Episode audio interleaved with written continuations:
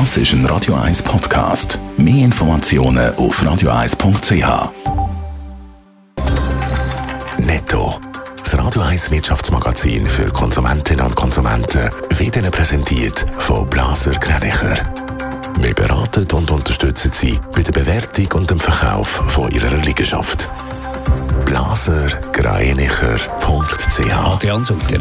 Wegen der steigenden Gas-, Strom- und Lebensmittelpreise gibt es in Deutschland heute eine grosse Sitzung. Am Tisch sitzt neben der Landesregierung eine Gewerkschaft und Arbeitgeber.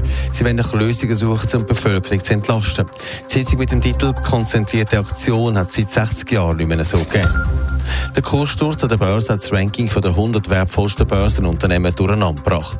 An der Spitze steht jetzt der saudische Ölkonzern Aramco vor Apple. Als einziger europäischer Konzern hat der Nahrungsmittelgigant Nestle auf Platz 20 und somit in die Top 20 geschafft. In der Corona-Pandemie sind in England und Wales ein Haufen Pubs verschwunden. Im ersten Halbjahr hat es weniger als 40.000 von diesen Baren gegeben.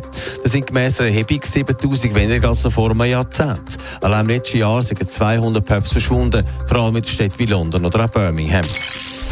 Bundesrat hat über das Wochenende noch einmal überall klar gemacht, man müsse Energie sparen. Es könnte in Richtung Winter knapp werden. Adrian Sutter, klar ist jetzt aber auch schon, wenn der Energiemangel so stark wird, dann wird der Spass als erstes abgestellt. Ja, schon hat es im Winter müssen wir allenfalls gewisse Skilifte und Bergbahnen abstellen, wenn der Strommangel schlimm wird. Weil die brauchen einen Haufen Saft und sind halt, ja, für den Spass in den Bergen da. Aber auch andere Sachen, die nicht zwingend notwendig sind, dürften dann anders aussehen als heute.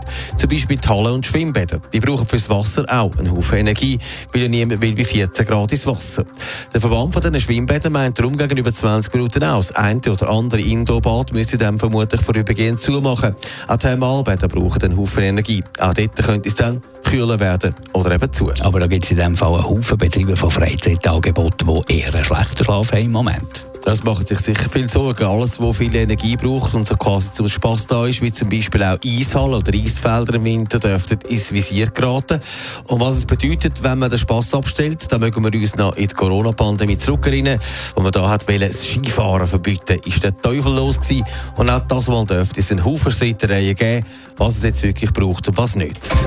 Netto. Das Radio 1 Wirtschaftsmagazin für Konsumentinnen und Konsumenten.